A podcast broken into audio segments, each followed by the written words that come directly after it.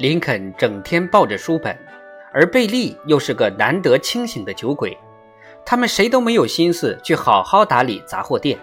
终于有一天，他们的杂货店倒闭了，林肯付不起饮食和住宿的钱，只好去帮助别人砍木头、爬干草、盖围墙、搓玉米，干些粗活挣点小钱糊口。这期间，他当过一段时间的铁匠。后来，曼塔格拉汉又教会林肯三角和对数，于是林肯决定做土地测量工作。他借钱买了一匹马、一个罗盘，砍了一根葡萄藤当做测量绳。他为镇子上的人们做土地测量，每测量一块地，林肯都能获得三十七点五美分。这个时候，鲁勒吉酒店也破产了。安妮到一个农场主家里去当女佣，负责厨房里的工作。没过多久，林肯也在这个农场干起了耕地的活。晚上收工后，他就到厨房里去帮安妮洗餐具。只要能在她的身边，林肯就会感到莫大的幸福。这样的感觉在他以后的人生道路上再也没有出现过。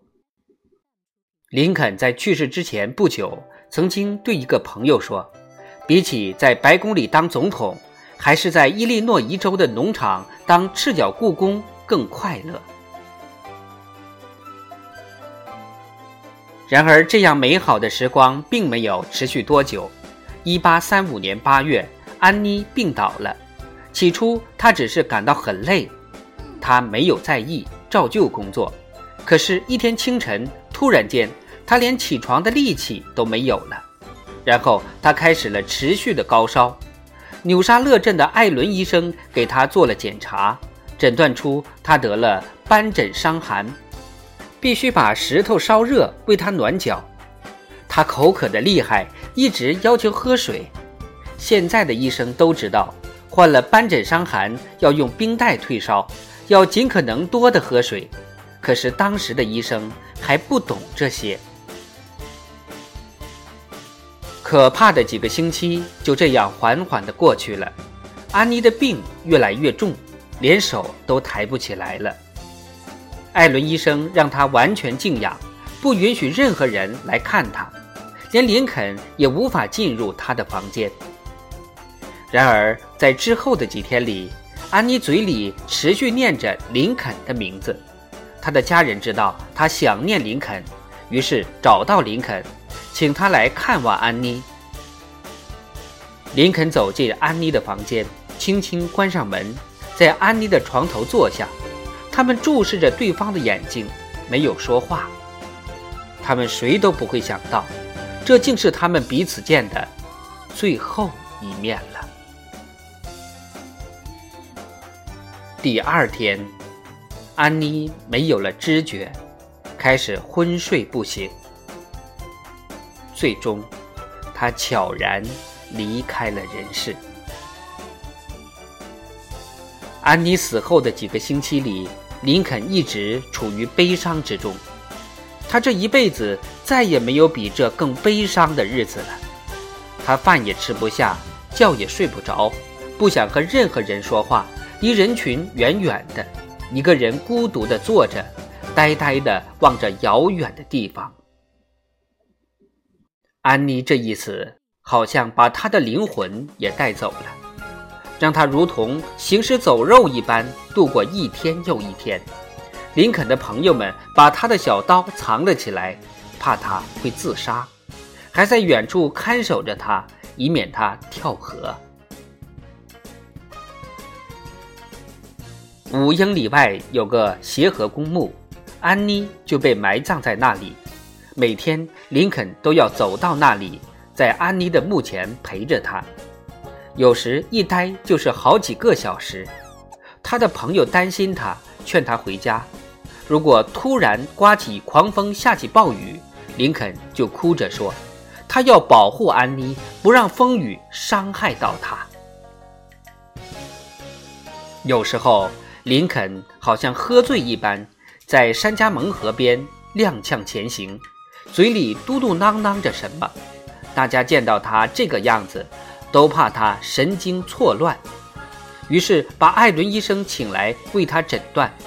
艾伦医生认为，林肯的心思都放在对安妮的思念上，必须让他做些工作，把他的注意力转移开才行。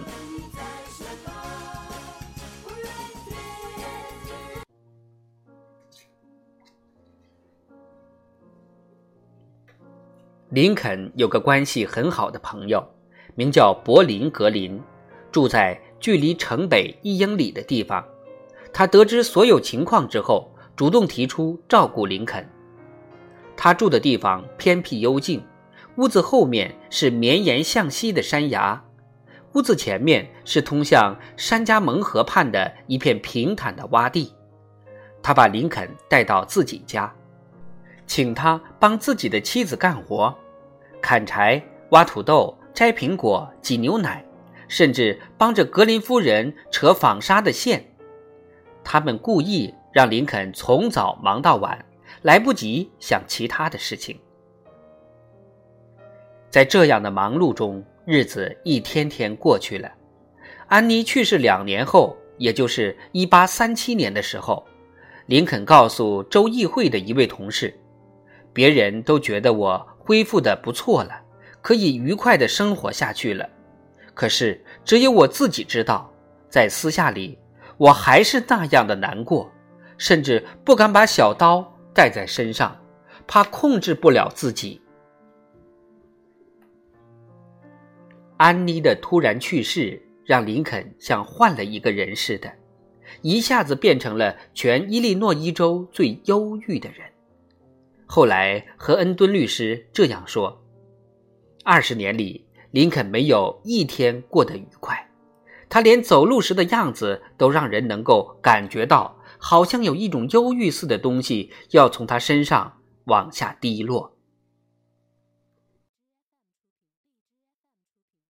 从那时开始，林肯疯狂地爱上了关于悲伤和死亡的诗句。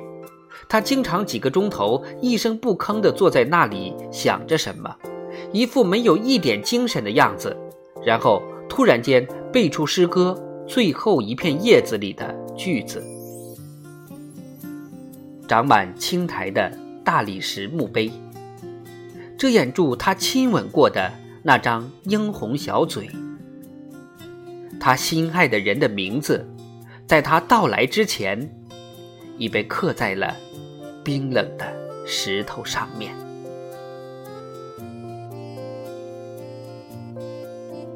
安妮去世后不久，林肯喜欢上了那首《哦，人类何必骄傲》，它成为林肯最心爱的死亡诗。深夜独自一人的时候，林肯就给自己念这首诗。在伊利诺伊州的乡村旅馆里。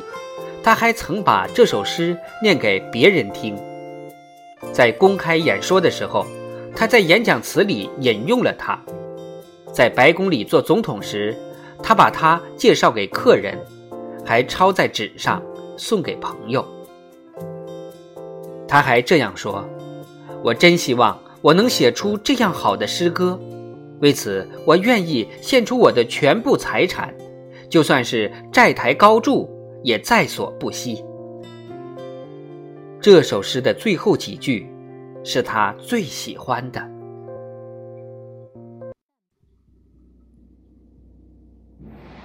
啊，希望与灰心，痛苦与欢乐，在阳光和风雨中交织着，笑语与低泣，欢歌与叹息，如同江海的波浪。相继而来，健康的生命瞬间成为死亡的残骸，金碧辉煌的沙龙也会突然成为棺材与尸布。这一切只在呼吸的瞬间。哦，人类，你又何必骄傲？